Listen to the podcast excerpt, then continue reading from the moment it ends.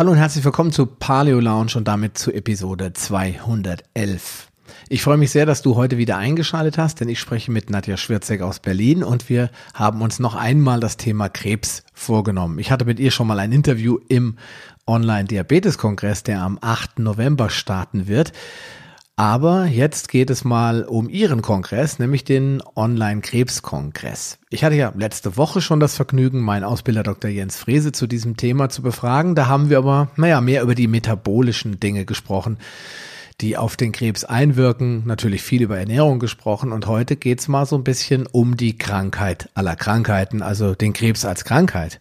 Ja, dass wir darüber sprechen, wie man das ganzheitlich therapiert welche Experten beziehungsweise was die Experten eigentlich in ihrem Kongress zum Krebs gesagt haben und wie sie die Zukunft der Krebserkrankung sieht. Das ist auf jeden Fall ein interessantes, wieder leicht philosophisches Interview geworden. Ich hoffe, es gefällt dir und du bleibst dran.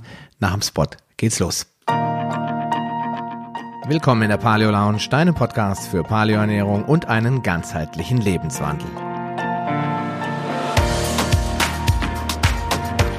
Für ein Leben in Harmonie mit deinem Körper und der Natur. Hallo und herzlich willkommen zu einem weiteren Video hier in der Paleo Lounge und einem weiteren Podcast äh, auf dem Äther. Ich freue mich, dass ich heute mit Nadja Schwirzek sprechen darf. Und zwar ähm, wollen wir so ein bisschen sprechen über ihren, ihre Leidenschaft, hätte ich beinahe gesagt, aber das ist wahrscheinlich eher nicht, sondern ihre Lebensaufgabe. Ne? Und zwar, dass wir so ein bisschen über äh, den Online-Krebskongress sprechen und natürlich, was da so alles passiert, was da besprochen wird und wie Nadja dazu gekommen ist, verrät uns jetzt gleich. Hallo und herzlich willkommen, liebe Nadja. Vielen Dank, Sascha. Herzlich willkommen auch an alle anderen. Ähm, vielen Dank für die Möglichkeit, heute hier zu sprechen über den Online-Krebskongress. Ähm, der wird äh, demnächst äh, das zweite Mal gesendet werden. Wir waren schon mit dem ersten sehr erfolgreich und ähm, ja, deine, um deine Frage zu beantworten, wie ich dahin äh, gekommen bin, das zu tun. Ich habe in meiner anwaltlichen Tätigkeit äh, seit vielen Jahren immer wieder mit Innovationen in der Medizin zu tun. Das heißt, ähm, auf mich kommen Entwickler von Diagnostik und Therapie zu und haben dann ihre, ja, dann äh, Fragestellungen. Dann entstehen halt die Aufgaben, diese Therapien äh, bestenfalls bis hin an den Patienten zu kommen und er erhält auch die Kosten dafür. Nun hatte er sich schwerpunktmäßig auch so herausgearbeitet, dass die meisten Innovationen, ähm, jedenfalls mit denen ich zu tun hatte in meiner Kanzlei oder zu tun habe in meiner Kanzlei, äh, sich ähm, auf den Bereich der Onkologie beziehen. Krebserkrankungen äh, bedeuten meist schweres Leid und bedürfen auch einer komplexen individuellen Therapie. Und ähm, da sind äh, verschiedenste Entwicklungen, ähm, sehr gute Entwicklungen zu verzeichnen. Vor allem aber ist auch zu bemerken, dass die Menschen immer mehr bereit sind, ihren Lebensstil zugunsten ihrer Gesunderhaltung oder Gesundwerdung oder einer Vermeidung der Verschlimmerung einer Erkrankung zu ändern. Und dann habe ich mich eben im Laufe der Zeit äh, immer mehr mit Optionen ähm, befasst und lernte halt verschiedenste Ärzte kennen, ähm, Betreiber von Gesundheitszentren, äh, Träger von Krankenhäusern und so weiter und habe aber auch ähm, sehr, sehr viele Patienten mit einem sehr großen Leid äh, kennengelernt und habe quasi dann äh, vielfach in Zusammenarbeit mit Ärzten dafür gesorgt, dass Patienten die Therapiekosten für bestimmte Therapien, die sie beanspruchen wollten, auch erhalten. Äh, denn dazu ist einiges notwendig an Vorbereitung und wir stellen immer wieder fest, dass zwar Ärzte zum Beispiel bereit sind, äh, die Vorarbeiten dazu ordentlich durchzuführen. Sie wissen aber oft auch nicht, wie man das jetzt genau macht und was alles dazu gehört und sind der Auffassung, wenn jetzt der Arzt die Indikation begründet, würde das reichen, was aber oft eben nicht der Fall ist.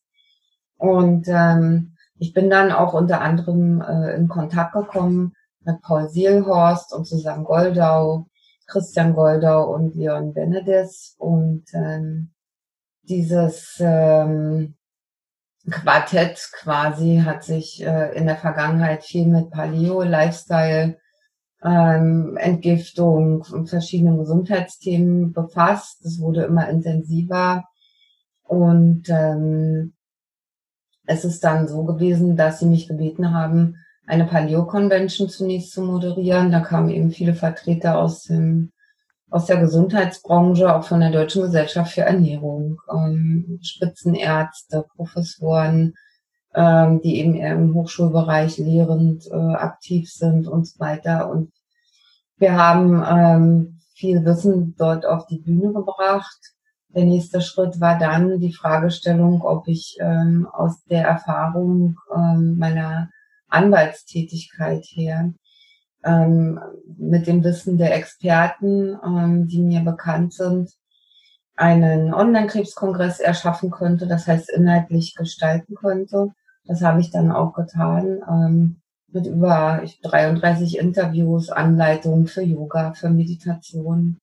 Diese Interviews zeigen äh, verschiedene diagnostische und therapeutische Optionen und zeigen auch anhand von fachlich ähm, auch gut nachvollziehbaren Präsentationen, auch für medizinische Laien übrigens, ähm, wie dann die Wirkungsweise sein könnte. Ich sage immer könnte, weil am Ende ist die Krebserkrankung an so vielen äh, Faktoren, an so viele Faktoren auch gebunden, an denen man eben äh, schrauben muss, um, um möglicherweise eben diesen Erkrankungsprozess umzukehren.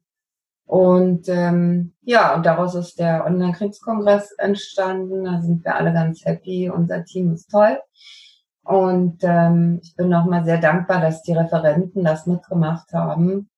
Das ist auch nicht ohne weiteres immer möglich, äh, dass sich eben alle Beteiligten ähm, dafür in ihrer Freizeit so engagieren. Ähm, das war eben ein ganz großer, ganz großer Akt von allen zusammen, ja.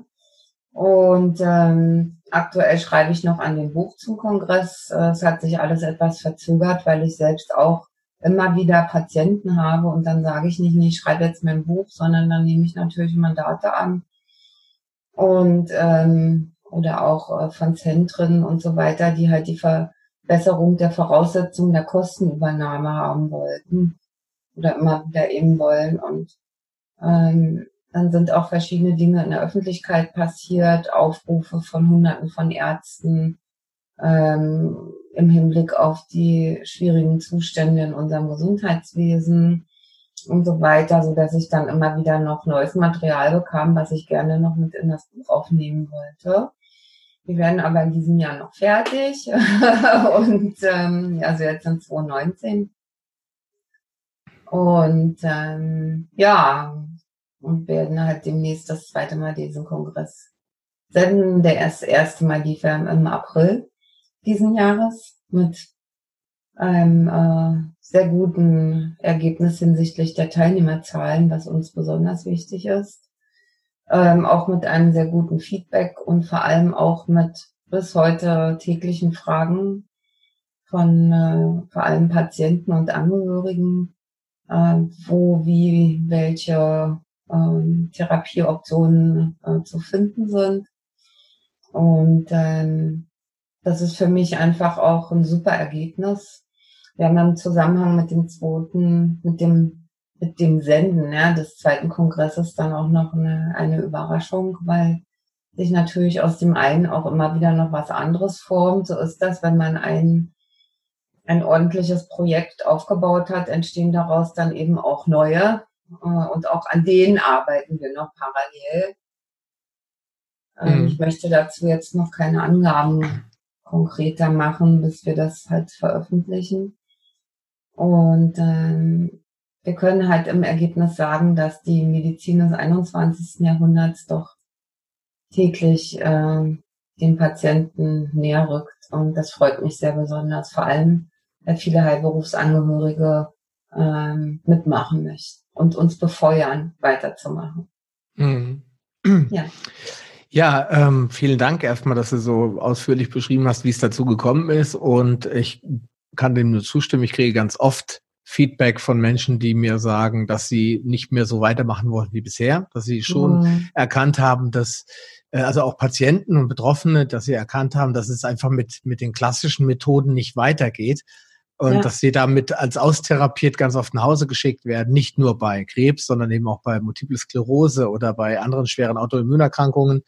Und ähm, ganz oft sind die Ärzte eben dann auch überfordert und wissen auch gar nicht, was kann ich noch tun. Äh, du wirst ja das wahrscheinlich auch festgestellt haben im Vorlauf des, des ersten Kongresses, dass es nicht so einfach ist, wahrscheinlich überhaupt äh, Heilpersonal oder Heilende zu finden, sage ich jetzt mal in Anführungsstrichen, die sich da offen zeigen, die selbst sich das zutrauen. Ja, dazu, dazu kann ich was Tolles beitragen, weil die meisten dann doch eher mit mit dem Strom schwimmen, oder? Also so die klassischen Therapiekonzepte umsetzen und gar nicht links und rechts gucken, oder?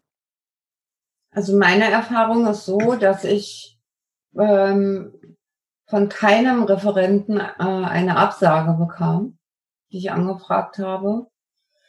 Und ähm, die Kreise äh, in den verschiedenen Fachgesellschaften auch ähm, immer größer werden. Also ich kenne mittlerweile auch keinen Arzt mehr oder es ist mir jetzt auch nichts mehr bekannt geworden. Es war vor einem Jahr oder zwei Jahren noch anders, äh, dass Ärzte nicht damit übereinkommen, dass unsere Nahrung quasi renovierungsbedürftig ist, dahingehend, dass man eben auch das eine oder andere messen kann und dann verordnen kann. Also das passiert eigentlich, also jedenfalls in den Kreisen, in denen ich jetzt unterwegs bin, nicht, ne? Nicht mehr. Also Vitamin D ist bekannt. Das wurde gestern auch wieder bei Univades veröffentlicht. Ähm, der Zusammenhang zwischen Vitamin D-Mangel und Krebserkrankungen. Das wurde ja auch immer lange Zeit unter den Teppich gekehrt. Jetzt ist es tatsächlich öffentlich in den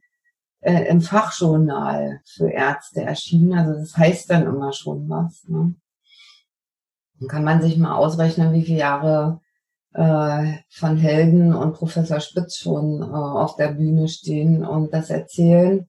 Und gestern kam es halt äh, für die Mediziner. Ne? Das ist, ich meine, es gibt viele Studien dazu und so weiter, aber wurde doch immer noch allgemein bezweifelt. Ne? Dann fingen erst die Gynäkologen an, ähm, und äh, naja, so und jetzt das jetzt nur mal als ein, eins der Beispiele. Mhm. Es ist auch aber auch vielen Ärzten oft nicht möglich, das muss ich auch sagen. Da bekomme ich auch viel Feedback zu, durchgreifende Maßnahmen überhaupt zu erreichen beim Patienten.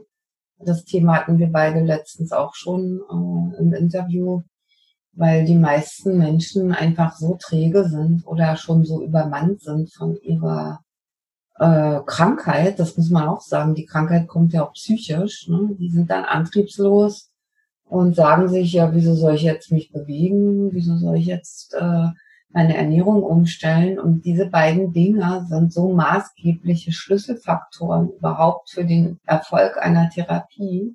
Das ist den Menschen nicht klar oder aber sie wollen gar nicht, dass ihnen das klar ist. Also mittlerweile höre ich mehr von Ärzten, die sagen, der äh, Patient ist therapieresistent im, Hin äh, resistent im Hinblick auf die Lebensstil äh, ändernden Maßnahmen.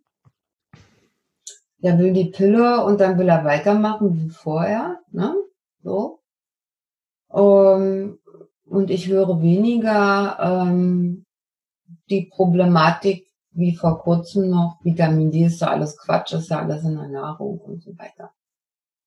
Mhm. Also wir bekommen jetzt auch eine Generation von sehr kritisch denkenden Medizinern gegenüber ihrer schulmedizinischen Ausbildung.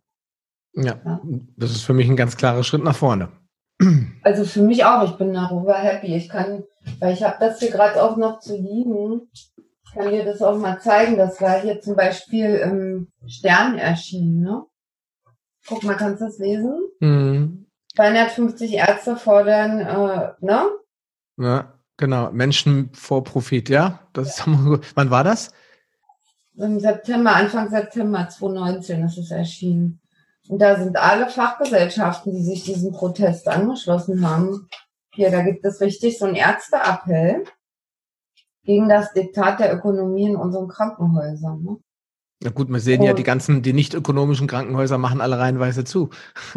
Ich meine, das kann ja keine gute Patientenversorgung sein, wenn ich 1500 Krankenhäuser wegen äh, Ineffizienz oder schlechter wirtschaftlicher Lage zumachen muss. Das ist ja nicht dienlich, um die Gesellschaft wieder auf die Beine zu bringen. Ja? Dass diese Ärzte ja, sich dagegen werden können. halt ändern, ne? Ja, klar, man müsste eine andere Medizin äh, äh, machen und man müsste mhm. auch die Krankenkassen, glaube ich, ins Boot holen. Und ich glaube, da kannst du ja auch was zu sagen, weil das ist bestimmt spannend. Der eine oder andere hat jetzt jemanden an, zu Hause, der hat vielleicht Krebs und jetzt hast du gesagt, Therapiekosten, so ein Thema, ist ganz oft bei dir. Also als Anwendung ja. sowas. Ja, was, was bezahlt denn die Krankenkasse? Also ich habe jetzt Krebs, sagen wir mal klassisch Pankreaskarzinom, ja? gilt ja so als schnell tötender Krebs. Jetzt kommt da jemand zu dir und sagt so, ich, ich würde gern was anderes machen, aber die Krankenkasse zahlt nicht. Was sind dann so die menschlichen Probleme, mit denen sich die, die, die Kranken dann beschäftigen müssen? Zusätzlich zu ihrer Krank Krankheit schon. Also die finanzielle Probleme bereiten ja zusätzlichen Stress. Jetzt hat der Patient schon den ganzen Stress durch, äh, also diese Diagnostik, dann Therapieplanung und so weiter äh, und ist in diesem Konflikt ja, ähm, wo, wofür entscheide ich mich jetzt? Äh, das, was mir noch mehr Stress macht, nämlich, ich muss halt Finanzen klären dazu. Äh, oder aber nehme ich jetzt das, was ich kriegen kann und dann sehen wir, er wird schon irgendwie. Ne? So. Und, und da kommt es halt immer drauf an, was für ein Mensch ähm, eben da mit dieser Thematik konfrontiert ist. Und ähm, dann will ich mal das insgesamt so beantworten, würde es darauf ankommen, ähm, welche Indikation für welche Therapie der ähm, Arzt ähm, medizinisch-wissenschaftlich evident, ähm, äh, evidenzbasiert ähm, begründen kann, wie die ähm, Studienlage dazu ist ähm, und welchen Einfluss quasi diese Therapie oder wenn das eine Methode ist, die aus verschiedenen therapeutischen Maßnahmen zusammengesetzt ist, muss man das halt für jede einzelne Maßnahme begründen. Äh, warum das jetzt insgesamt wirkt und warum das wirken kann und warum das zwingend notwendig ist, dass diese ganzen Optionen auch gezogen werden. Ja? Äh, und daraus ergibt sich ein ziemlich langes ähm, quasi wie Gutachten, was der Arzt eben schreiben könnte, müsste. Ähm, er müsste auch darstellen, wie die Heilkosten äh, dann im Einzelnen zusammenhängen, damit die Krankenversicherung jetzt egal ob privat oder gesetzlich, ja, ähm, sagen kann, okay, zahlen wir oder nicht. Ne? Bei der privaten kommt es immer darauf an, ob das eine notwendige Heilbehandlung ist und die haben oft auch die Schulmedizinklausel. Und dann haben wir oft die Situation, dass sogenannte nicht schulmedizinische Verfahren abgelehnt werden äh, mit der Begründung, dass es eben keine Schulmedizin ist. Da wird aber oft vergessen von den Sachbearbeitern, dass es ja noch weitere ähm, äh, Möglichkeiten gibt, ähm, für solche Verfahren halt Kosten zu tragen, nämlich wenn die ebenso erfolgversprechend sind wie schulmedizinische Maßnahmen äh, oder aber eben keine andere schulmedizinische Maßnahme mehr zur Verfügung steht. So, das ist das, was äh, im Privatversicherungsbereich ähm, immer geklärt werden muss. Bei der gesetzlichen Krankenversicherung ist es eben auch so, dass man einen Antrag stellen kann auf ähm, Kostenübernahme im Einzelfall und äh, im Rahmen der sogenannten Einzelfallentscheidung. Ähm, es ist, würde dann eine gesetzliche Versicherung sagen, ja, wir brauchen jetzt hier ganz genauso auch wie die private die Indikation, ähm, wie würde die Krankheit denn verlaufen, wenn man jetzt ähm, die Schulmedizin anwendet? Welche Möglichkeiten bestehen denn da? Warum kann im konkreten Fall die schulmedizinische Option nach Leitlinie sowieso äh, eben nicht äh, angewandt werden und so weiter und so fort. Und das muss sich halt alles aus den eingereichten Unterlagen ergeben. Hm. So, und da gibt es halt bei den gesetzlich Versicherten eine ziemlich kurze Frist, drei Wochen, wenn da nichts passiert, äh, dann gelten die beantragten Kosten als genehmigt. Also ab Eingang des Antrages bei der Krankenversicherung, da haben manche echt Glück. Hm. Ähm, na? Und bekommen dann die Kosten. Mh, hm, ja, meistens durchlaufen solche Anträge eben Widerspruchsverfahren, dann die Begutachtung durch den medizinischen Dienst der Krankenversicherung. Da ist es oft so, dass ähm, Gutachten erst einmal ähm, sagen, äh, dass die Maßnahme noch nicht ausreichend ähm, wissenschaftlich untersucht wurde, dass es vielleicht noch zum experimentellen Bereich gehört. Also haben wir auch schon sehr abenteuerliche Begründungen gehört. Wichtig ist eben, dass man mit der Kasse dann im Gespräch bleibt und sich auch drum kümmert. Ich habe aber auch schon erlebt, dass Kassen zahlen wollten, aber eben die Patienten, die Ärzte, die Anwälte nicht in der Lage waren, schlüssigen Antrag zu schreiben. Ja, und da muss man sich auch vorstellen, die Kasse, also am Ende der Vorstand der Krankenkasse haftet persönlich für Geldausgaben. Ja, und jetzt muss man sich vorstellen, da kriegt man so ein halbes Ding da, ne? Mhm. Ähm, und da muss man einfach ganz klar sagen, wenn ich was haben will, muss ich auch die Dinge, die notwendig sind, dafür tun. Punkt. Ja. Und, ähm, und dann wird schon aufgrund der desolaten Situation hinsichtlich des Kostenübernahmeantrages äh, abgelehnt, weil wieso soll jetzt der Finanzvorstand einer Krankenversicherung seinen Kopf dafür hinhalten? Hm. Das sind halt alles so verschiedene Interessen, die da zusammenspielen. Und ich habe dann also netterweise auf meiner Website premedicare.com äh, unter Patientendienstleistungen einen Heil- und Kostenplan gehängt. Kann man sich gerne runterladen und schon mal eine Übersicht darüber besteht, welche ähm, Fragen äh, beantwortet werden müssen. Kann man sich gerne gerne auch gegen eine kleine Spende für unseren gemeinnützigen Verein premedicare-ev.de kann man sich äh, diesen gerne runterladen. Hm. Ja, das ist auch alles erörtert, das erschließt sich eigentlich von selbst. Ähm, man muss sich eben dann damit befassen und man darf auch heutzutage aufgrund von verschiedenen äh, Umständen ähm, darf man auch nicht denken, der Arzt kann jetzt da auch oder muss das jetzt auch alles alleine machen. Ja? Die Ärzte, die sehen am Tag, weiß ich nicht, 30, 40, 50 Patienten, ne? weil so viele ähm, kranke Menschen zu Ärzten gehen, die eben gesetzlich Versicherte zu Lasten der gesetzlichen Versicherung behandeln. Ja? Und ähm, da ist schon immer auch einige Vorarbeit und so weiter notwendig durch den Patienten, ähm, genau, um das alles in eine ordentliche Form zu bringen. Ja.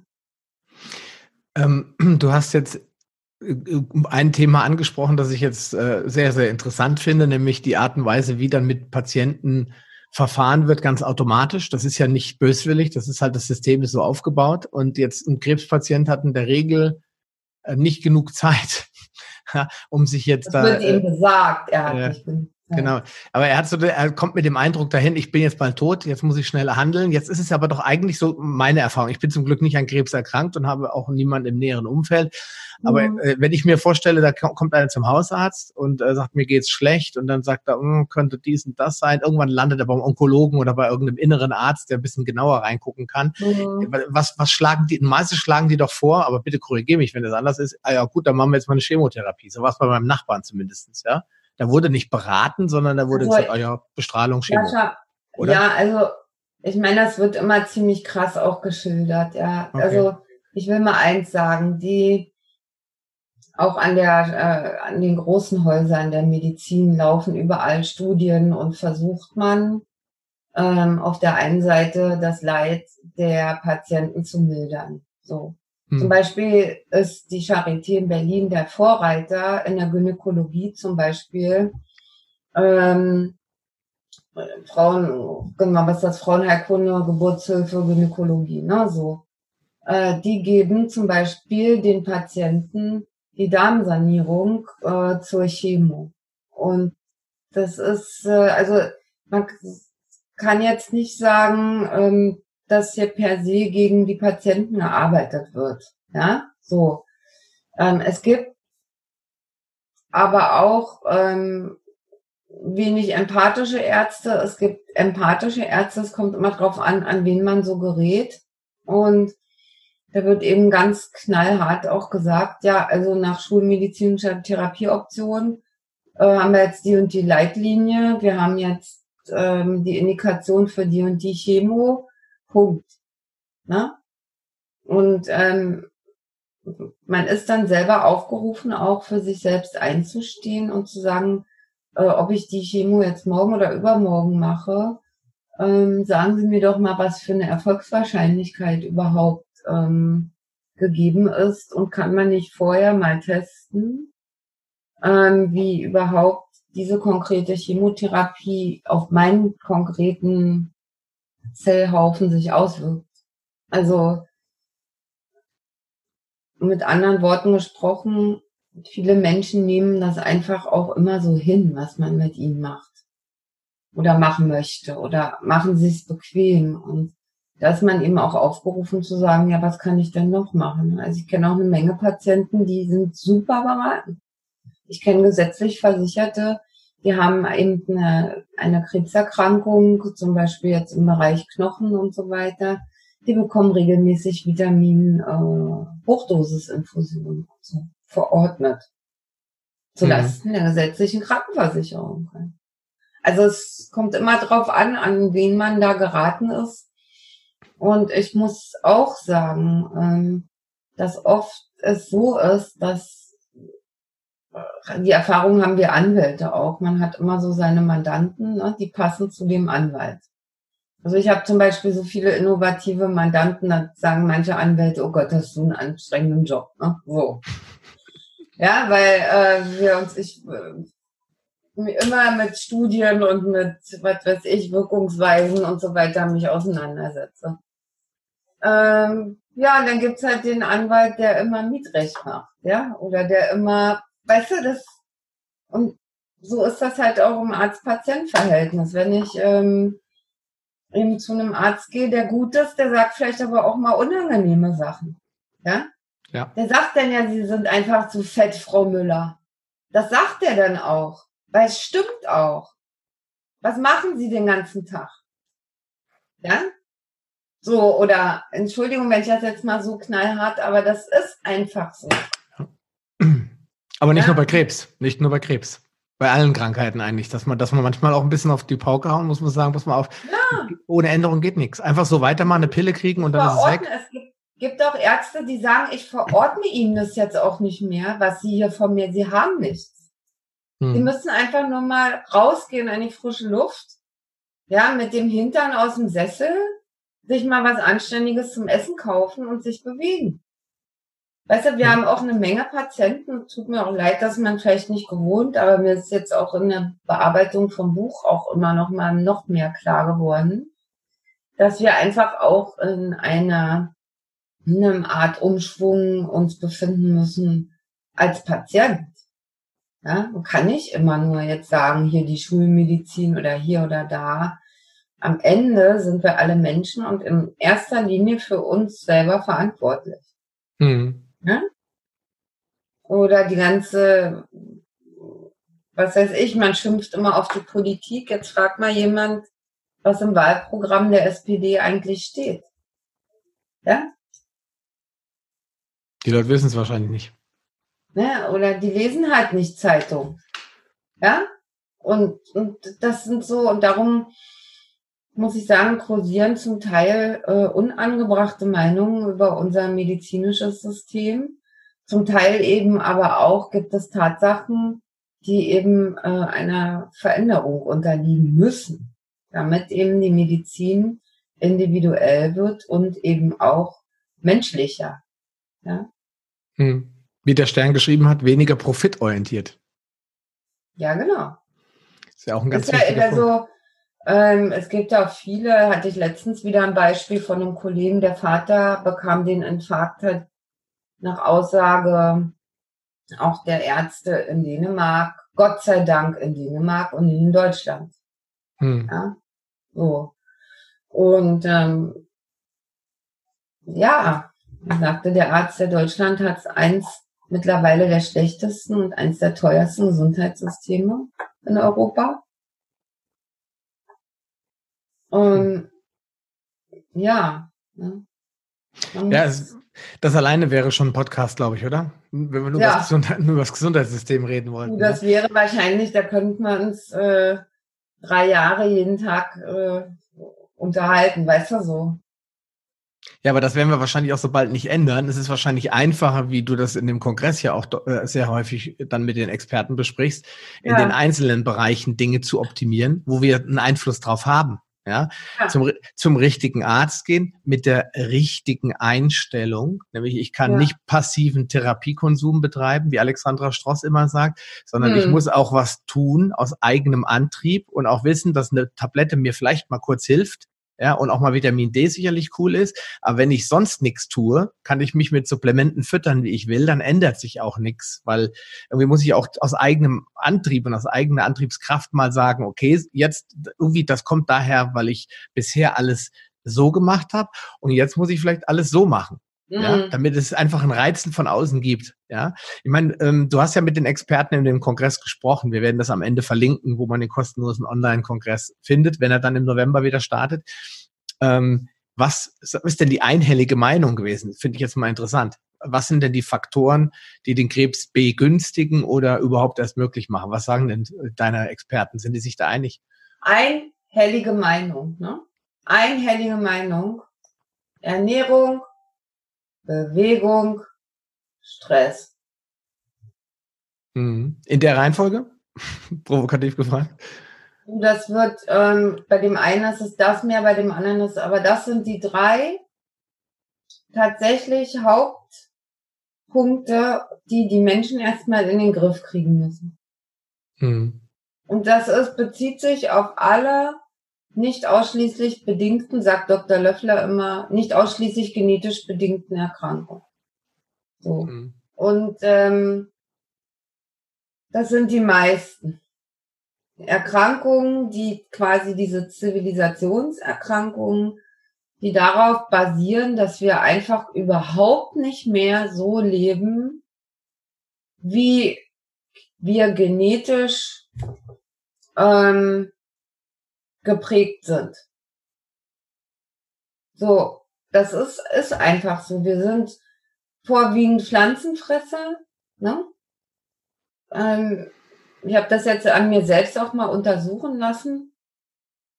Ähm, auch unter dem Gesichtspunkt, äh, was ich mit Dr. Mutter auch besprochen hatte, wegen dieser sogenannten Gorilla-Ernährung und so weiter, wie das eigentlich ist. Ich habe mich mal so richtig auseinandernehmen lassen. Und ähm, es ist so, dass zum Beispiel ich kein anderes Getreide vertrage außer Hafer. Hafer war halt das, wovon sich der Mensch auch in erster Linie, was jetzt Getreide betrifft, überhaupt ernährt hat und ernähren, auch sich ernähren konnte. Ja? Äh, und dann Blätter, ähm, Gemüse, Wurzeln, bisschen Obst, bisschen Obst. Das war ja lange nicht so süß äh, damals. Bisschen Nüsse, ne? So, wenn es Äpfel gab, hat man sich wahrscheinlich mal eine Woche lang den Bauch mit Äpfeln vollgehauen. Ja. Aber Oder Honig. Ganze, bitte? Oder Honig, wenn es den mal gab, hat man sich damit auch den Bauch vollgeschlagen. Ne? Naja. Oh, oh, aber an dieses Essverhalten heute, dass immer alles wie im Supermarkt auch zu Hause abgebildet sein muss und äh, dieses, also das ist so, und diese Zuckerneigung und ähm, äh, immer Milch in rauen Mengen und überhaupt unnatürliche Nahrung, ne? Das, das sind so Probleme. Viele wissen auch gar nicht mehr, was man überhaupt alles im Garten essen kann oder aus dem Wald essen kann. Ähm, es ist viel Wissen abhanden gekommen. Und ähm, ja, ja. Und dann geht, wenn wir mal weitergehen zur Bewegung, das ist eben auch so, dass auch die Reinigung von sozialen Beziehungen früher oft in der Bewegung stattfand. Man hat dann eben, auch wenn man sich mal gestritten hat oder wie auch immer, hat man dann halt zusammen wieder was gemacht. Ne? Bis hin zur Sonntagswanderung. Ja? Oder, ne, und das fällt halt heute auch oft weg. Ne? Dann hat man keine Zeit oder man nimmt ja doch das Auto oder äh, man traut sich nicht in den Wald oder man guckt jetzt doch lieber wieder fern. Naja, so, ne? Und dann auch Stress, dieser, dieses Programmieren des Menschen, das fängt ja schon frühkindlich an, äh, durch Werbung, die wahrgenommen wird, auf Konsumverhalten. Das antrainierte Konsumverhalten, das macht Stress. So. Nämlich, wie bezahle ich das jetzt? Ach, das brauchen wir auch noch. Wie bezahle ich das jetzt? Ach, wir müssen ja auch noch dreimal im Jahr in Urlaub fahren. Wie bezahle ich das jetzt? Ja? Und da kenne ich auch ganz viele Eltern, die trauen sich einfach nicht, die Reißleine mal zu ziehen und zu sagen, sag mal, äh, ich gehe arbeiten, so wie ich kann. Ich mache meine Aufgabe gut, ich mache meine Arbeit gut, ich verdiene Geld, ja, wir sind halt äh, wahrscheinlich der einzige Planet im Universum, wo man noch für Geld arbeiten geht. Aber ähm, kennst du da noch andere Planeten? jetzt jetzt wird es ja, jetzt wird's ja interessant. Da müssen wir jetzt die Astrophysiker reinrufen. So los, kommt, die kennen noch ein paar Planeten. Aber, äh, Aber du hast recht, wenn es da draußen noch ein paar intelligente Wesen gibt, dann sind genau. die, dann gucken die wahrscheinlich auf die Erde und sagen, oh, die arbeiten noch, Gott ja, oder die, ne, die, die tauschen nicht. Warum tauschen die denn nicht? Genau. Oder die glauben, oder für die ist Materie noch wichtig. Ja, da gibt es ja so einen bekannten äh, Physiker, der sagt immer, wir sollten uns nicht so sehr auf Materie stürzen, ja, sondern, genau. auf, sondern auf Menschen stürzen, weil die können was verändern. Materie, hat er gesagt, wird er das beschrieben, äh, Materie ist langweilig, weil die ja. ja. nichts mehr ändert. Die steht da und ist einfach nur ein Glas und ist genau. langweilig, kann sich nicht mehr verändern. Und der Mensch hat so viele tolle Möglichkeiten, sich zu verändern, aber der konzentriert sich lieber auf den Porsche oder auf das iPhone und sagt, ha, Materie. Oh. Ja, das ist schon, ist schon was Wahres dran, gebe ich dir recht. Ja. Ne? Und du, ich bin auch so, ich denke mal, wieso brauche ich, brauche da jetzt niemand dauernd alles hier, das neu kaufen oder hier. Ich habe dann eines Tages auch zum Beispiel einen Fernseher rausgeworfen. Dann habe ich gedacht, ja, wieso soll ich denn das jetzt kaufen, nur weil es da ist, im Supermarkt zum Beispiel essen oder so. Man muss sich eben dann manchmal schon auch die Mühe machen, und ein paar Schritte mehr gehen, äh, um halt was Gesundes ne, zu haben. Mhm. Kostet mhm. aber auch nicht immer mehr. Ich war ja selber auch schon sehr krank mit einer Autoimmunerkrankung, ähm, Hashimoto und dann Morbus Basedow. Da musste ich auch diskutieren mit den Ärzten. Meine Tochter hatte Neurodermitis mit drei musste ich auch mit den Ärzten mich äh, ne, musste ich diskutieren, mich auslachen lassen, was ich dann da nun denke. Natürlich kriegt das Kind Cortison und gut ist, ne? Mhm. Wo ich gesagt habe, nee, also mache ich nicht. Es, es gibt sicherlich andere Möglichkeiten. Dann hatten wir eine gefunden, mit, damals mit Stutenmilch und Bioresonanztherapie und Zuckerentzug. Ja, also das ist halt Hashimoto, äh, Morbus Basedow Hochdosis-Infusionen mit den Vitalstoffen, die mir fehlten, vor allem mit Selen. Mhm. Um, und, und, das sind jetzt alles so die Erfahrungen, man muss sich das eben dann auch trauen. Mhm. Das heißt, man muss sich auch einen Arzt suchen, bei dem man schon nach fünf Minuten merkt, hm, das könnte jemand sein, der ein bisschen links und rechts der Straße guckt und mhm. der, der jetzt nicht sagt, nee, Cortison, tschüss, raus, nächster Patient, und das ist manchmal auch nicht einfach. Ich kann das auch nachvollziehen, dass viele Menschen dann auch verzweifelt und frustriert sind und bei Krebs ja erst recht, weil einem ja vermeintlich keine Zeit bleibt, sich lang damit zu beschäftigen. Aber würden die, diese Menschen mit Krebserkrankungen, ich fasse das jetzt nochmal zusammen, was mhm. du eben gesagt hast, würden die diese drei Dinge konsequent ändern? Ernährung, mhm. Ernährung Bewegung und ähm, was hast du noch gesagt? Ja, entstressen, ne? Viele Stress, genau. Genau, Med Meditation oder autogenes Training oder Yoga oder Reiten nee, auf dem Pferd. Äh, oder Bewältigung von diesem Stress. Ja. Also das ist ja, dass da viele auch gar nicht an ihre Themen wollen oder denen gar nicht bewusst ist, woher ihr eigentlicher Stress kommt. Ne? Und ähm, viele wissen nicht, dass wir nur zehn Prozent eigentlich bewusst wahrnehmen. Der Rest spielt sich im Unterbewusstsein ab. Und es gibt verschiedene Techniken, das haben wir auch beleuchtet im Online-Krebskongress, mit denen man Unbewusstes mal kurz bewusst macht. Es mhm. geht ja nur darum, dass sich da eine negative Emotion löst oder sich die Einstellung zu dem Thema ändert, die Wahrnehmung sich ändert. Und schon macht das, das, was einem Probleme bereitet, dann eben keine Probleme mehr. Ja? Mhm. Das ist, also ich habe das alles auch selbst ausprobiert. Ich gehe auch, wenn ich Leben, mein Leben betreffende ähm, Entscheidungen zu treffen habe oder wieder irgendwie sich so ein Thema zeigt, gehe ich zum Beispiel zu meiner ähm, Hypnose-Therapeutin, das ist Andrea Kalke in Berlin. Und die macht mit mir dann so eine Halbhypnose-Sitzung. Das ist super. Da komme ich an meine unbewusste Wahrnehmung ran. Das heißt, an meine Einstellung bestimmten Themen gegenüber. Das schaffe ich nicht durch ein Gespräch. Hm. Ist das so eine Art Theta-Healing, wo man dann so quasi nicht komplett weg ist, sondern so ein bisschen in diesem schlafartigen Zustand? In ja. einem bewussten Zustand. Ja, okay. Auch. Aber du bist halt auch so weit geöffnet, dass du deine unbewusst äh, verlaufenden Prozesse wahrnehmen kannst. Ne? Hm. Das ist ganz toll. Ich mache jetzt echt seit 19 Jahren, habe ich auch mal länger nicht gemacht. Aber ähm, sind, du merkst eben, ich meine, ich bin auch völlig bei Professor Spitz, weil, weil Jörg ist ja der Verfechter der Epigenetik, ne? Und es kommen eben familiäre Themen auch, die sich zeigen. Die zeigen sich in unserem äh, in unserer Familie dann wie so ein Theaterstück, wo man sich fragt, was ist das denn jetzt hier? Woher kommt jetzt schon wieder dieses Mangeldenken oder woher kommt Neid und Missgunst, Eifersucht, wie auch immer? Das kostet ja alles immer dauernd Lebensenergie, sich mit sowas zu beschäftigen. Ne? Oder warum dulde ich das, dass ich immer wieder von jemand ähm, unangemessen behandelt werde. Aber wieso kommt das, dass ich erlaube, dass mir andere zu nahe treten? Mhm. Ja? Diese Themen sind das. Es ist vielen nicht bewusst, dass die da ein richtiges Thema zu laufen haben, was wirklich innerhalb von ein, zwei Stunden sich auflösen kann. Ja, mhm.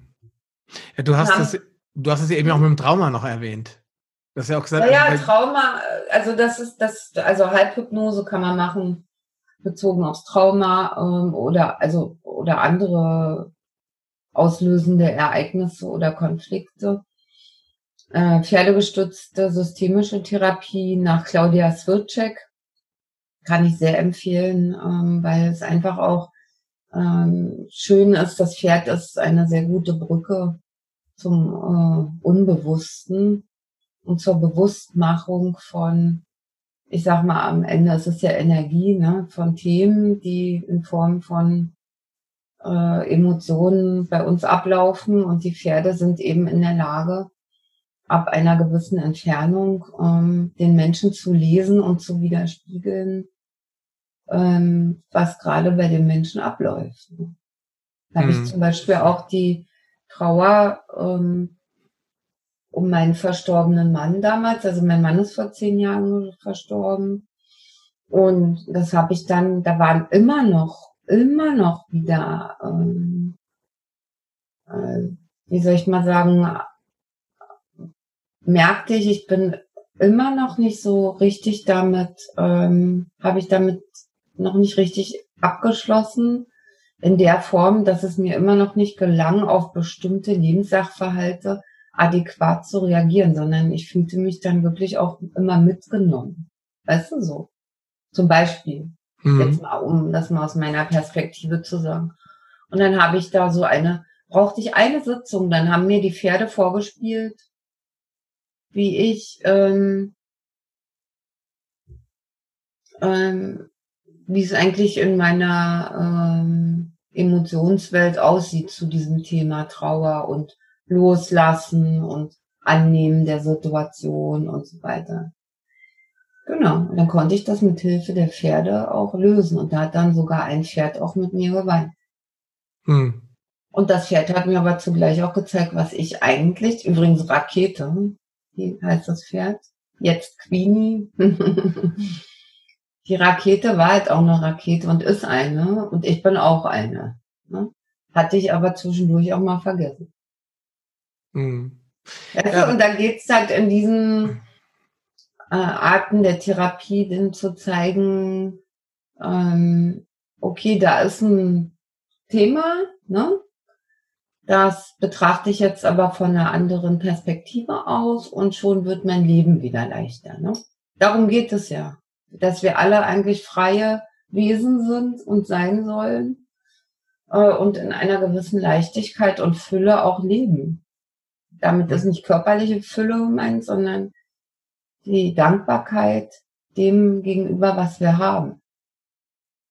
Mhm. Und man ist auch aufgerufen, sich täglich diesem Thema auch zu widmen, indem man auch wirklich ähm, Rituale in seinen Tag einbaut. Ähm, ich mache das zum Beispiel morgens, dass man sich dehnt und streckt. Ich mache dann eben Yoga, ne? So, oder einen Waldlauf, damit man sich erstmal kalibriert wieder und sich fragt, was ist denn heute eigentlich wichtig? Hm. Ja, so was klingt, klingt, klingt so salopp, ja, als wenn das nichts wäre, aber die meisten Leute machen das gar nicht mehr. Die stehen morgens auf wie Roboter, sag ich jetzt einfach mal, gehen ihre, machen alles nach Plan, nach Schema, alles, aber sie haben eine mhm. Routine, aber diese Routine lässt eigentlich gar keine Zeit übrig. Im schlimmsten Fall lässt diese Routine keine Zeit für die Kinder.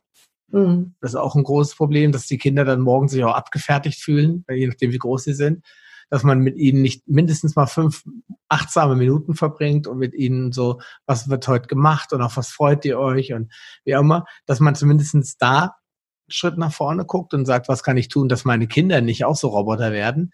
Aber dann geht, dann geht der Alltag hat einen so schnell eingeholt, ja. Ich finde das dann immer so toll, wenn, wenn ich so alte Filme sehe aus dem asiatischen Umfeld und die Leute kommen aus ihren Hütten mit ihren Holzschiebetüren, ja, so. Mm. Und dann mhm. gehen sie dann auf die Terrasse und dann fangen sie dann an, erstmal Sonnen zu begrüßen, Tai Chi ja. machen und sich total entspannt und da kann um die herum die Welt untergehen. Das ist mm. denen in mhm. dem Moment egal, ja, weil die den Tag vorher nicht beginnen. Ja, und das ist, glaube ich, ein wichtiger Punkt, dass man denkt dann, ich habe dafür keine Zeit. Ja, aber da gibt's ja dieses ganz uralte Zitat, wenn ich zehn Stunden Zeit hätte, um einen Baum zu fällen, dann würde ich neun Stunden und 30 Minuten für das Schärfen meiner Säge verwenden. Ja, und das genau. ist so. Das heißt, wenn ich so mich arbeite ich übrigens auch. Ja. Ich gehe auch, wenn ich irgendwelche komplizierten Verträge habe, gehe ich erstmal reiten. Ne? Das ist so. Das, das, das, das, schaffst du doch nicht, du musst doch arbeiten, denken die anderen dann immer. Ja, ja. genau. Das ist aber diese Denkprozesse und wie man das jetzt alles zusammensetzt und so weiter und so fort. Du. Und dann ähm, ist es eben so, mein Hund klopft gerade an meiner Tür, Entschuldigung. Ähm, ich will rein. ja, ja, der will rein. Jedenfalls ähm, sollte man sich dem auch dann also sollte man nicht so eine Vorstellung davon haben, wie Arbeit ablaufen muss und dass man dabei immer äh, so Zwängen unterliegt, sondern man kann schon mal gucken, wo man sich da auflockern kann ne? und auch seine kreativen Seiten anders ähm, leben kann. Es, hm. es gibt auch viele Beschreibungen von großen Persönlichkeiten, wie die eigentlich ihren Arbeitstag verlebt haben. Und ähm, da wird man erstaunt sein, wenn da steht zum Beispiel morgens Waldspaziergang, ne? dann anderthalb Stunden Büro, ja, Schreiben, dann äh, Essen, Mittagsschlaf, ähm, anderthalb Stunden Büro, dann äh, zuhören ähm, beim Klavierüben der Frau und der Kinder. Wirklich so, ne? Super. Zum Beispiel. Also das ist so, ja, wir habe ich mir echt mal angeguckt. Die Arbeitstage von so Persönlichkeiten, ich habe jetzt überhaupt keine Namen mehr dazu, auch von wie die, wie die eigentlich so, und die haben wenig aktiv in dem Sinne, dass ich sitze jetzt am Schreibtisch und muss hier was äh, zustande bringen gemacht. Die haben sich bei, beim Tun zum Teil auch anderer Dinge, sind die zu ihren Arbeitsergebnissen gekommen. Hm. Ja, das ist ja auch was, was ähm, unser heutiges äh, System, das wir gesellschaftliches Zusammenleben nennen, gar nicht mehr zulässt. Also hm. immer, die, immer mehr Menschen wandern so in diese, in so eine Falle rein. Ja. Ich muss jetzt verdienen ich muss jetzt so viel verdienen, dass ich mir, was wir haben eben schon drüber gesprochen, viermal Urlaub im Jahr leisten kann, damit ich mhm. all die Dinge kaufen kann, die meine Nachbarn erwarten, dass ich die auch habe, damit sie äh, sich mit mir messen können und vergleichen können. Ja, und äh, das dann einfach das eigentliche Leben was da so zwischen den Zeilen stattfindet, aber eigentlich die Größteil, Großteil der Zeit in Anspruch nehmen sollte, das geht komplett verloren. Mhm. Und ich habe jetzt vor kurzem wieder bei Art, habe ich mit meiner Frau heute noch drüber gesprochen, so eine Reportage. Am Ende, die letzten zehn Minuten habe ich eingeschaltet, und dann kam das hieß zu fit für den Ruhestand. Und da waren sie bei, bei Wirt, glaube ich, dieser Schraubenfirma. Und da sagte einer am Ende so, oh ja, ja, vier Jahre, fünf Jahre gehe ich in Rente. Ich weiß noch gar nicht, was ich da mache. Da habe ich die Hände über den Kopf zusammengeschlagen. Ich habe gesagt, ich wüsste gar nicht, was ich alles machen könnte, ohne dass der Tag so schnell vorbei ist. Ja? Mhm. Also ich würde sagen, da würde ich noch eine zweite Sprache, ne, also ich kann ja schon eine zweite, eine dritte, vierte, fünfte Sprache noch lernen. Dann würde ich noch Schlagzeug spielen und vielleicht ein bisschen Klavier lernen. Dann würde ich vielleicht noch mal studieren, Kunst und Literatur, mich den Schönheiten des Lebens widmen, ohne dass es was kostet. Ja, wenn die Leute sagen, ja, ich würde ja dann auf Weltreise gehen, aber ich habe ja kein Geld. Sag ich, ja, dann lern halt Gitarre. Die Gitarre kannst du günstig erwerben und die Noten kriegst du umsonst im Internet, wenn du dir, oder du kannst dir welche von Kollegen kopieren. Ja, aber die Leute haben immer nur für ihre Rente Ideen, die einen Haufen Geld kosten, die sich natürlich mhm. nicht leisten können. Klar.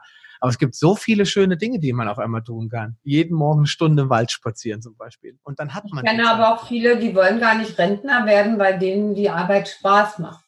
Ja, klar. Wenn du selbstständig als Anwalt arbeitest zum Beispiel und sagst, du gönnst dir die schönen Mandanten auszusuchen, dann kannst du das ja bis 80 machen, spricht dir nichts dagegen. Also Selbstständige haben ja kein Rentenlimit, wo sie dann nach Hause gehen müssen. Ja, Na, ähm, auch hat keiner. Es steht ja, jedem frei, seine Arbeit zu machen. Es gibt natürlich bestimmte Hindernisse später wegen der Gesundheit in bestimmten Berufen. Ja, also, aber das ist auch so dieses, oh, noch zehn Jahre, dann bin ich endlich Rentner. Da denke ich mal, der kann ja jetzt schon vom, ähm, naja, naja. Ich, aber du hast vollkommen recht. Das ist, aber das ist ein wichtiger Punkt, wenn man seiner Leidenschaft nicht folgt. Wir haben jetzt am Ende, also jetzt, wir nähern uns zu dem Ende nochmal, haben ja. wir viele Sachen besprochen, die die meisten Leute gar nicht auf dem Zeiger haben. Ich denke, das war gar nicht so schlecht, das mal anzusprechen. Weil wenn jemand an Krankheit denkt, dann denkt er an, ja, ich ernähre mich schlecht, ich rauche, ich trinke zu viel Alkohol, ich schlafe ja. zu wenig. Und dann hört es schon auf. Die Leute mhm. denken selten an Stress als Krankheitsauslöser, mhm. noch weniger denken sie an Trauma, ja, an Verlust oder einfach nur an, an ständige Ängste. Ja, und diese Ängste können auch sein, nicht mithalten zu können, nicht gut genug zu sein, äh, äh irgendwie nicht akzeptiert zu sein oder wie du eben gesagt hast, das Gefühl zu haben, ich kann es nicht verhindern, dass Leute mir zu nahe kommen. Ja, mm. diese bedräng dieses bedrängte Gefühl, alle wollen was von mir und ich will einfach mm. nur meine mhm. Ruhe. Ja, all diese Dinge können einen ja innerlich massiv unter Stress stellen, wird das chronifiziert und letztendlich mm. habe ich mhm. nichts anderes als ein massives Krankheitssymptom. Das ist, glaube ich, ganz wichtig, das nochmal offen zu sagen. Es ist nicht immer der Burger und die Kippe, die mich krank machen, sondern manchmal ist es einfach nur die Art und Weise, wie ich mein Leben lebe. Ja, und was ich alles nicht an mich ranlasse oder was ich an mich ranlasse. Mhm. Ja. Und deswegen kann ich den Kongress nur empfehlen. Vielleicht magst du ja so ein bisschen, jetzt hätte ich mal gesagt, Sneak Preview machen. Äh, was sind denn für so Themen, die ihr im Kongress außerdem so ansprecht? Auf was können die Leute sich gefasst machen, wenn sie sich äh, anmelden? Also wir zeigen verschiedene Therapieoptionen zum Beispiel. Ne? Also es geht um bestimmte Formen von Strahlentherapie, Protonen, Cyberknife. Es geht um eine Möglichkeit der kurativen aktiven Immunisierung beim Tumorgeschehen oder Tumorzellgeschehen. Ähm, es wird auch herausgearbeitet, äh, dass es, ähm, also, oder auch erstmal ordentlich dargestellt, dass Tumorzellen ja auch ähm, äh, Stammzellen haben und äh, dass Stammzellen natürlich in der Lage sind, sich Gegebenheiten anzupassen, da wird erstmal auch dargestellt, äh, warum es so häufig unter der Chemotherapie zu einer Verschlimmerung dann am Ende der Erkrankung kommt, nämlich weil Tumorzellen Resistenzen bilden. Ne? Die sind ständig am sich verändern. Da ist also zum Beispiel diese Form der, äh, aktiven Immunisierung, diese dendritische Zelltherapie, die auch vorgestellt wird, eine gute Möglichkeit, auch die Tumorstammzellen mit auszuschalten, dass eben Metastasenbildung verhindert oder verringert werden kann. Ähm, es wird ein Messverfahren dargestellt, Maintrack, ähm, mit dem man schon, bevor überhaupt eine Therapie begonnen wird, äh, messen kann, auf welche Mittel überhaupt die Tumorzellteilung empfindlich reagiert. Ähm, das kann zum Beispiel auch ein Chemotherapeutikum sein. Deswegen halte ich auch immer nichts davon zu sagen, also per se Chemo ist schlecht. Das ist auch nicht richtig. Ähm, es gibt ziemlich eindeutige Indikationen für Chemotherapie. Ich würde es halt immer nur messen lassen und nicht nur den Zellhaufen untersuchen lassen, auch die Qualität, sage ich mal, der überwiegend dort vorhandenen äh, Tumorzellen, sondern ich würde auch immer differentialdiagnostisch untersuchen lassen, welches Mittel überhaupt jetzt ganz konkret messbar die Zellteilung verhindert. Und das kann sein einjähriger Beifuß, das kann Kurkumin sein, das kann Miste sein und das kann aber eben auch ein einschlägiges Chemotherapeutikum sein, Kisplatin. Ne? Das ist kann man messen, man kann den Verlauf der Therapie tracken, man kann ähm, sich ähm, die Qualität der Tumorstammzellen heutzutage untersuchen und es ist, also dieser Kongress ist eine Explosion von Wissen, äh, das ist der Hammer. Und ich muss auch wirklich jedem raten, den zu kaufen, der das mitverfolgen will, weil es ist einfach schlichtweg unmöglich, jedes Interview einfach kostenlos mitzugucken. Wenn man das richtig sehen will, äh, muss man sich diese zehn Tage dann frei nehmen. Muss ich einfach so sagen, weil das muss auch verarbeitet werden, das muss recherchiert werden. Ähm, wir sagen vieles zur Bewegung, zu, konkret zur Ernährung bei Krebs, äh, zu ketogener Ernährung auch nochmal, dann äh, Begleiterscheinungen oder was war eigentlich bevor Krebs festgestellt wurde, ne, welche Durchgangsstadien hat man denn eigentlich? Das oft Diabetes Typ 2, der Anfang, also ähm, wir befassen uns mit Metabolismus. Mm, und ähm, ja, ich überlege gerade, was, was noch so drin ist. Ja, Mikronährstoffe wird wahrscheinlich auch mit dabei. Ja, sein. das ist alles. Sowieso, ne? Es hängt alles damit zusammen. Es wird auch erklärt, wie so üblicherweise von einem Arzt, ne, wie über, üblicherweise überhaupt erstmal die Diagnostik ähm, und die Therapiefindung, wie das verläuft im Krankenhaus. In der Regel, sage ich mal, dass man das eben auch mal gesehen hat. Und äh, wir werfen richtig Blicke in die in verschiedene Zentren, wo Leistungen angeboten werden. Ähm, ja, Zähne, Zähne, Leute. Oh, Zähne. Die ja. Zähne, ja, Randes messen lassen. Wo kann ich Randes messen lassen? Der Botenstoff, der auch in Tumoren gefunden wird. Ne? Ähm, wie mache ich das mit dem Ausräumen des Kiefers? Welche Sanierungsmaßnahmen sind da notwendig? Wie ähm, finde ich da den entsprechenden Zahnarzt, der das kann? Und so weiter und so fort.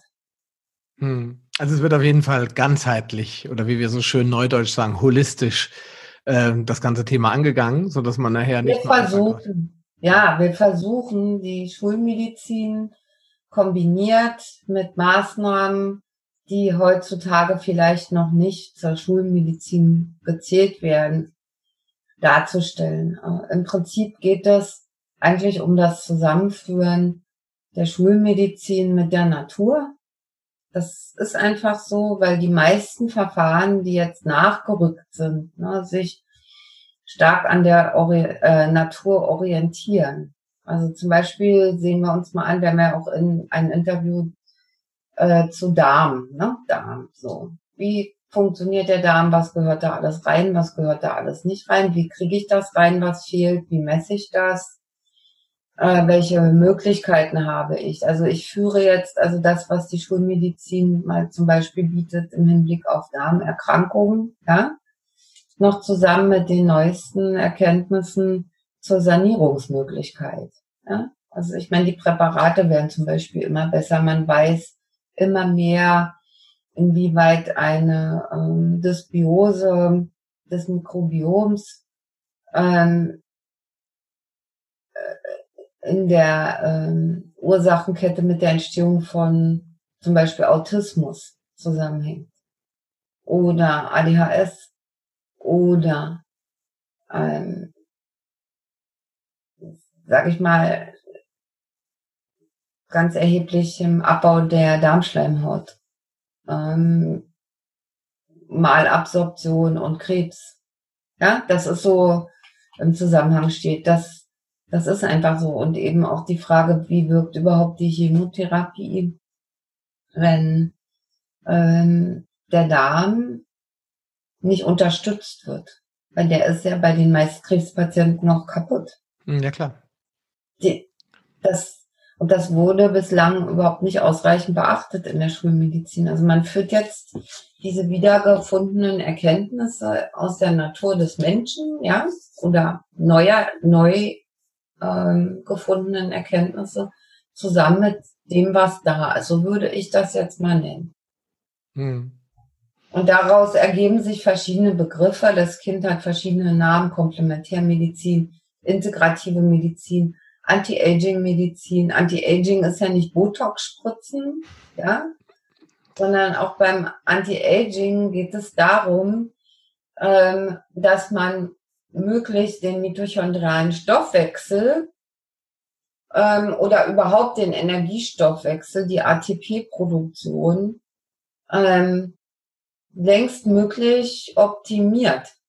Und dadurch entsteht ein gewisser Schutz, weil man ist ja jünger, biologisch jünger, als man auf dem Papier alt ist.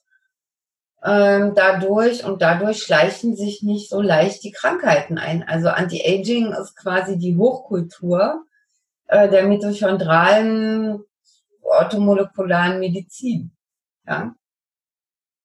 Also es machen ja Hochleistungssportler machen jeden Tag Anti-Aging, indem sie ihrem Körper permanent die Nährstoffe zuführen, die sie brauchen.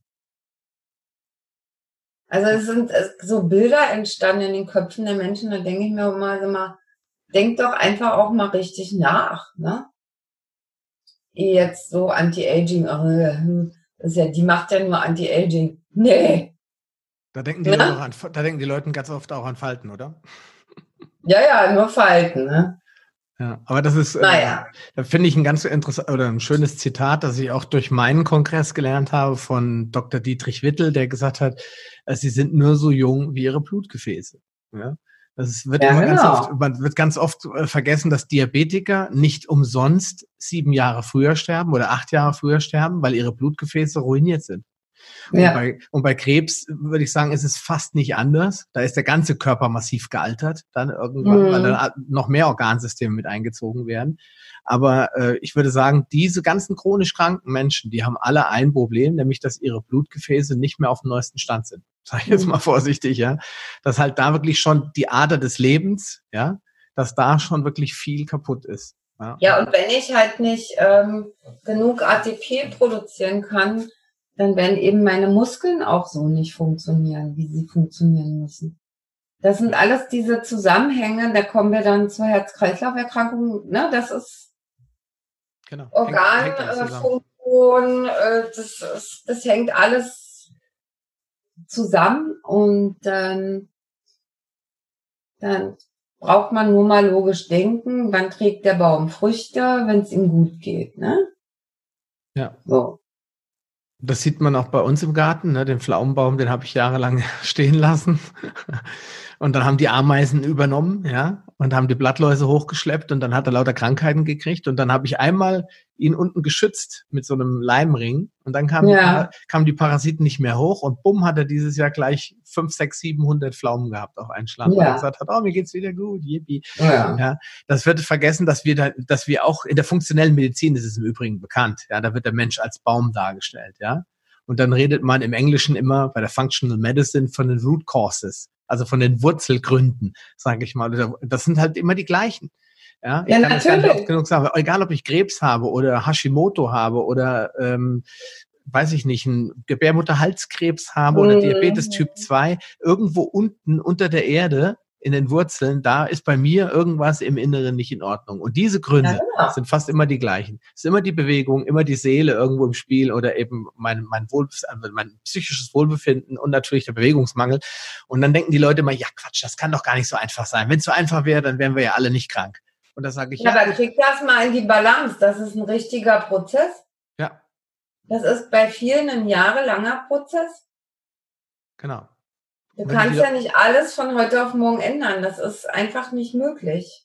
Nee. Aber man kann anfangen. Und, und äh, ich finde auch im Bereich der sozialen Beziehungen, statt dass man sich Stress machen lässt, kann man auch mal anfangen zu lächeln ähm, und seinen Mitmenschen äh, freundlich gegenübertreten. Dadurch verändert sich auch schon ganz schön viel.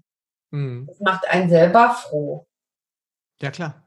Ja? Okay. Ich wollte, ähm, würde noch die gerne die Chance geben zu sagen, ähm, wo man dich noch finden kann und dann sind wir schon durch. Ah, okay. Na, ähm, ja, wo kann man mich finden?